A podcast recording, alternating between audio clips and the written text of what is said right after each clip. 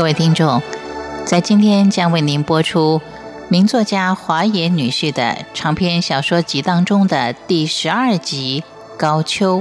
华野女士喜欢把自己的作品比喻作猫，就跟她本人一样，温暖却有原则。在严谨的构思当中，不仅文笔顺畅，更富于幽默感，所以最适合做广播剧。让读者在不同的声音、不同的暗示当中，去体会人生的真谛。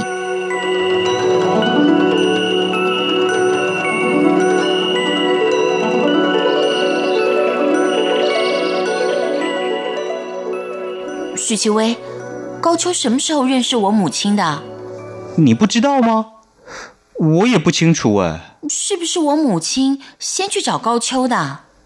我只知道你母亲是高秋的忠实读者。如果我母亲在高秋要我写传前去找她，那么高秋要我替她写传是借口。主要的原因是我母亲希望她找我说些话。你的意思是你母亲希望高秋帮她忙，不是高秋诚心的要请你替她写传？你说是不是？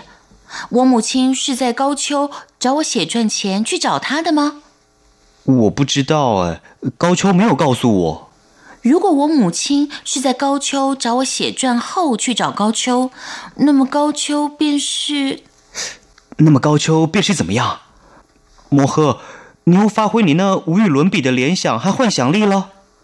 高秋也见过那姓张的家伙没有啊？哎呦，不要再叫人家那家伙了。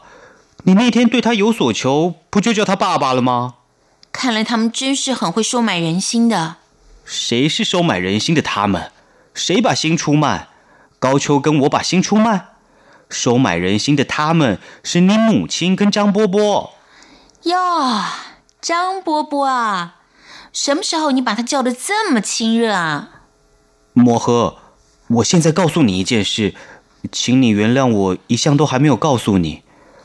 我事实上称呼你的继父叫张老师，因为我曾经当过他的学生。他的确脾气不好，但是他并不是一个坏人。他要你先向他讲情理，尤其你是他的晚辈，然后他就尽情尽礼了。原来你们几个人早就是相熟的很的，大家在我背后串通一气的耍花样，我还一直被蒙在鼓里，不知道。高秋什么时候到美国去啊？美国？谁说他要到美国去？许七薇看了我一眼。他不是要到美国去跟他的女朋友会面吗？不，他这一回不去美国，他要去的地方是非洲。非洲？他要去埃及看金字塔，上比亚看维多利亚大瀑布，或者奈罗比的野兽公园看动物，或者约翰尼斯堡也去住一段日子。我还建议他应该去住一住尼罗河畔的阿布辛贝尔的古庙。他是找写作灵感去的吗？我不知道哎。他一向写作不需要到那里去找灵感的。他常常说，尤其是写小说，灵感只来自他的思想。但是我猜测他这一次的出游跟写作有关。他一年多的时间写不出文章来，最近好像有生机恢复的意思。那么他什么时候走？他又看了我一眼。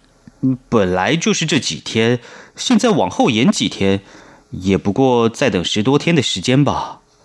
哦，对了，摩诃，你替高秋写的传写到哪里了？等他回来的时候再继续吗？我没有回答。这现在是盘桓在我心中一件很重要的事。我收下高秋的稿费。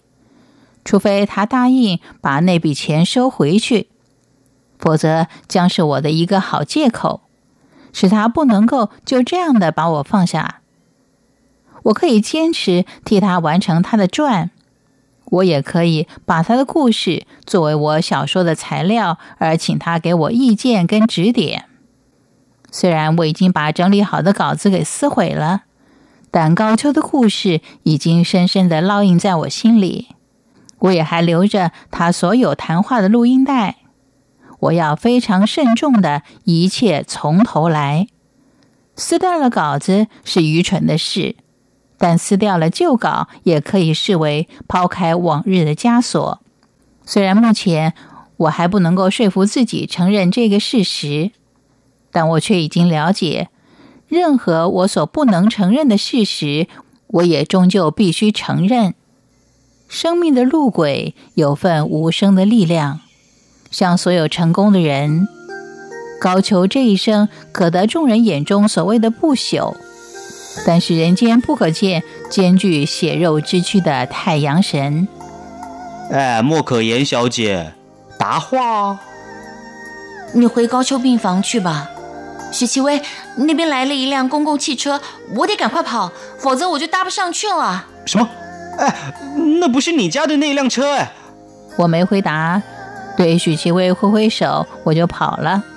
晚上，我母亲要我去张家吃晚饭。错过这辆公车，我八九成就要迟到了。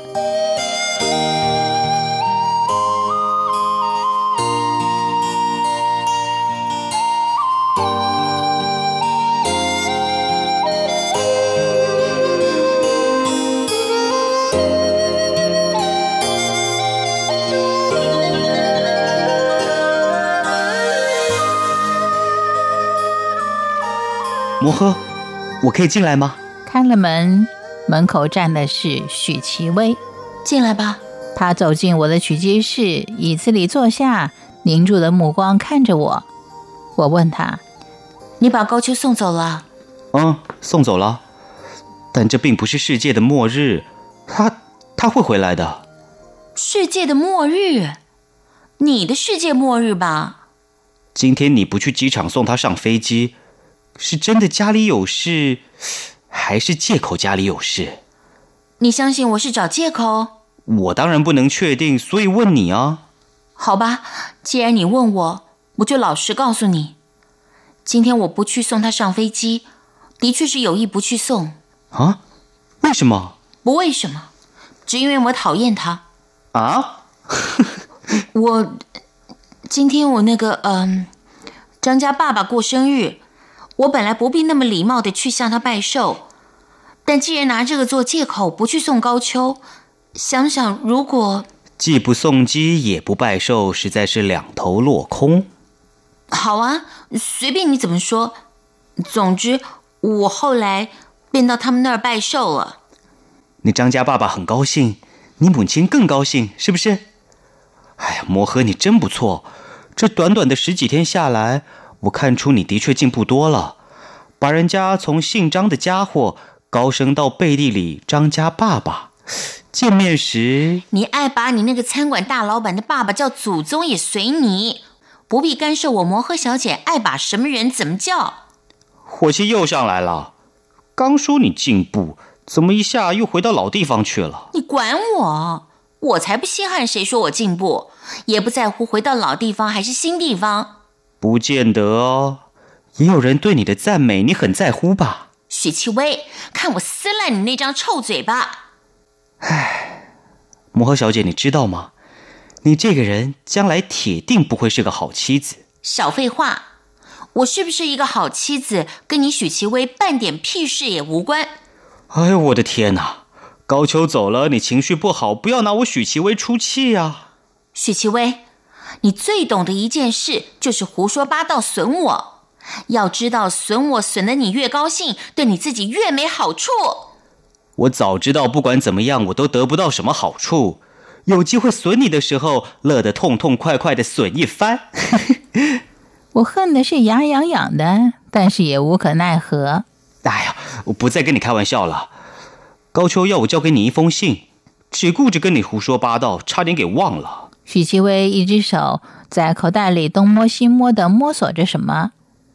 啊，高秋要许其威交给我一封什么信？我又忍不住一颗心猛跳了起来。事实上，这封信是他那个女朋友，你说叫谢慧文的寄来给他的。他主要是跟高秋说一些有关他那种毛病的资料。呃，高秋让我看过，说要我带来也给你看看。我接过那封信。当中有关他那暂时性丧失失忆的这一段是这么写的：纽约市神经研究所的理查梅玉博士在写给权威性杂志的一封信中说，他最近诊治过两个病人，都患过记忆丧失症。这种病的名称是暂时丧失全部记忆，通常是因为脑部缺乏血液所引起的，常常在体力耗竭的时候发生。有一个六十四岁的女病人突然丧失记忆，好几个小时不认识她的环境。另外一个四十七岁的男病人忽然失魂落魄，在他家里漫无目标的徘徊了几个小时。梅玉博士说，两个病人都在几个小时以后恢复了记忆，以后也不必担心会再发生这种记忆丧失症。他说，这种病只会发生一次。谢慧文真懂得如何安慰高秋。哎，这封信寄了来，医院里又经过那番彻底的检查，他心里残余的一些疑虑也都一扫而空了。我看完了信之后，对许其薇说：“应该说，谢慧文对高秋的确无微不至的关怀，是不是？”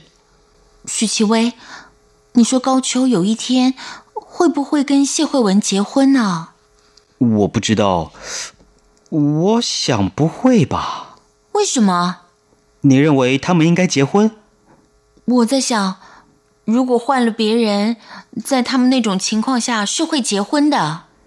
也许高秋认为他们老都老了，那不是原因。人家八九十岁的人也都在结婚，何况他们也都不过才五十多岁。人越老越需要伴侣，他们两个人又那么知心，一定越老越是好伴侣。你的意思，谢慧文应该跟王德兴离婚？王德兴不论哪一方面来说，都不是一个好丈夫。不。也许我不需要这样批评王德兴，我应该说他跟谢慧文两个人不论哪一方面都不相配，这是王德兴自己也知道的。所以我甚至敢打赌，如果谢慧文愿意每个月付给他一笔赡养费，他会高高兴兴的在两个人离婚协议的证书上签字的。莫赫，你一向最替王德兴抱不平。现在你总算承认人们眼中的被害者，不一定个个都值得你为他一局同情之类的。我还是觉得当时王德兴是有意，嗯，引诱，或者是设个陷阱，让高秋跟谢慧文掉下去。啊？你想想看嘛，他跟高秋分别多年，一封信也没写。知道高秋在台湾很有名气，便跑来找他。他的目的当然不是做生意，他眼睛看的是高秋的钱。高秋那时候跟李静安合作生意很有钱，他一定也听到了。他也最了解高秋的慷慨跟多情的性格，所以想到利用他那高格调，但在他是烫手山芋的妻子来钓高秋那尾大鱼，他。摩诃，你真的这么想？那时候他把谢慧文带来台湾，如果不是谢慧文坚持，他还不肯搬出高秋的家，故意把两个孩子留在新加坡，然后自己每天在外面跑，白天跑生意，夜里跑餐馆、跑酒家，有意说高秋和谢慧文两个人才是天生的一对。注意到开头高秋跟谢慧文在彼此躲避着对方。并又说一些话来挑动他们的情谊。我现在甚至想到，有很多地方都是他别有用心的一些安排。